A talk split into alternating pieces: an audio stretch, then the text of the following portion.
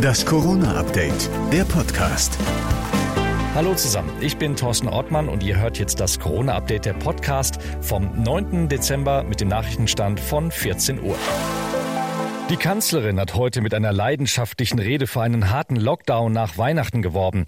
Die Zahl der Todesfälle und der Kontakte sei einfach viel zu hoch, so Merkel. Es tut mir wirklich im Herzen leid. Aber wenn wir dafür den Preis zahlen, dass wir Todeszahlen von Tag am Tag 590 Menschen haben, dann ist das nicht akzeptabel aus meiner Sicht. Und deshalb müssen wir da. Merkel will dem Rat der Wissenschaftler folgen und nach Weihnachten Geschäfte schließen, Kontakte weiter reduzieren und die Weihnachtsferien bis zum 10. Januar verlängern.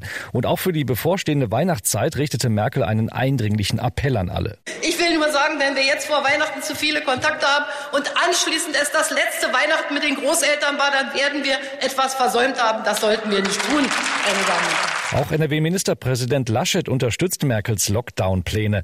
Er sagt, die Schäden für die Kinder und die Wirtschaft seien dann so gering wie zu keiner anderen Zeit. Bis zum Ende der Ferien könne das Land deshalb am ehesten komplett heruntergefahren werden. Auch Bundesgesundheitsminister Spahn will einen harten Lockdown nach Weihnachten. Es geht darum, dass auf dem Weg und vor den Geschäften und insbesondere auch in den großen Einkaufszentren wir eben dieser Tage große Menschenansammlungen wahrnehmen und damit auch das Risiko, sich entsprechend zu infizieren. Und Spahn bietet allen über 60-Jährigen und anderen festgelegten Risikogruppen die Möglichkeit, sich vor Weihnachten kostenlos drei besonders sichere FFP2-Masken in den Apotheken zu besorgen. Nach Weihnachten soll es sechs weitere Maskengutscheine für diese Gruppen geben.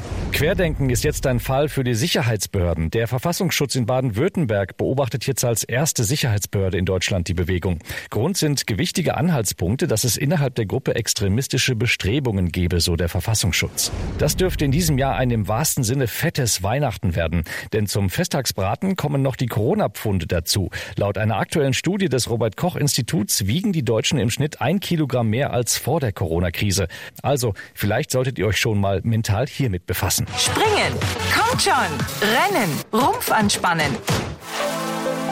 Das war das Corona-Update vom 9. Dezember. Und wenn ihr noch mehr über das Thema wissen wollt, dann hört doch mal rein in unseren Hintergrund-Podcast Corona und jetzt. Und den findet ihr überall, wo es Podcasts gibt.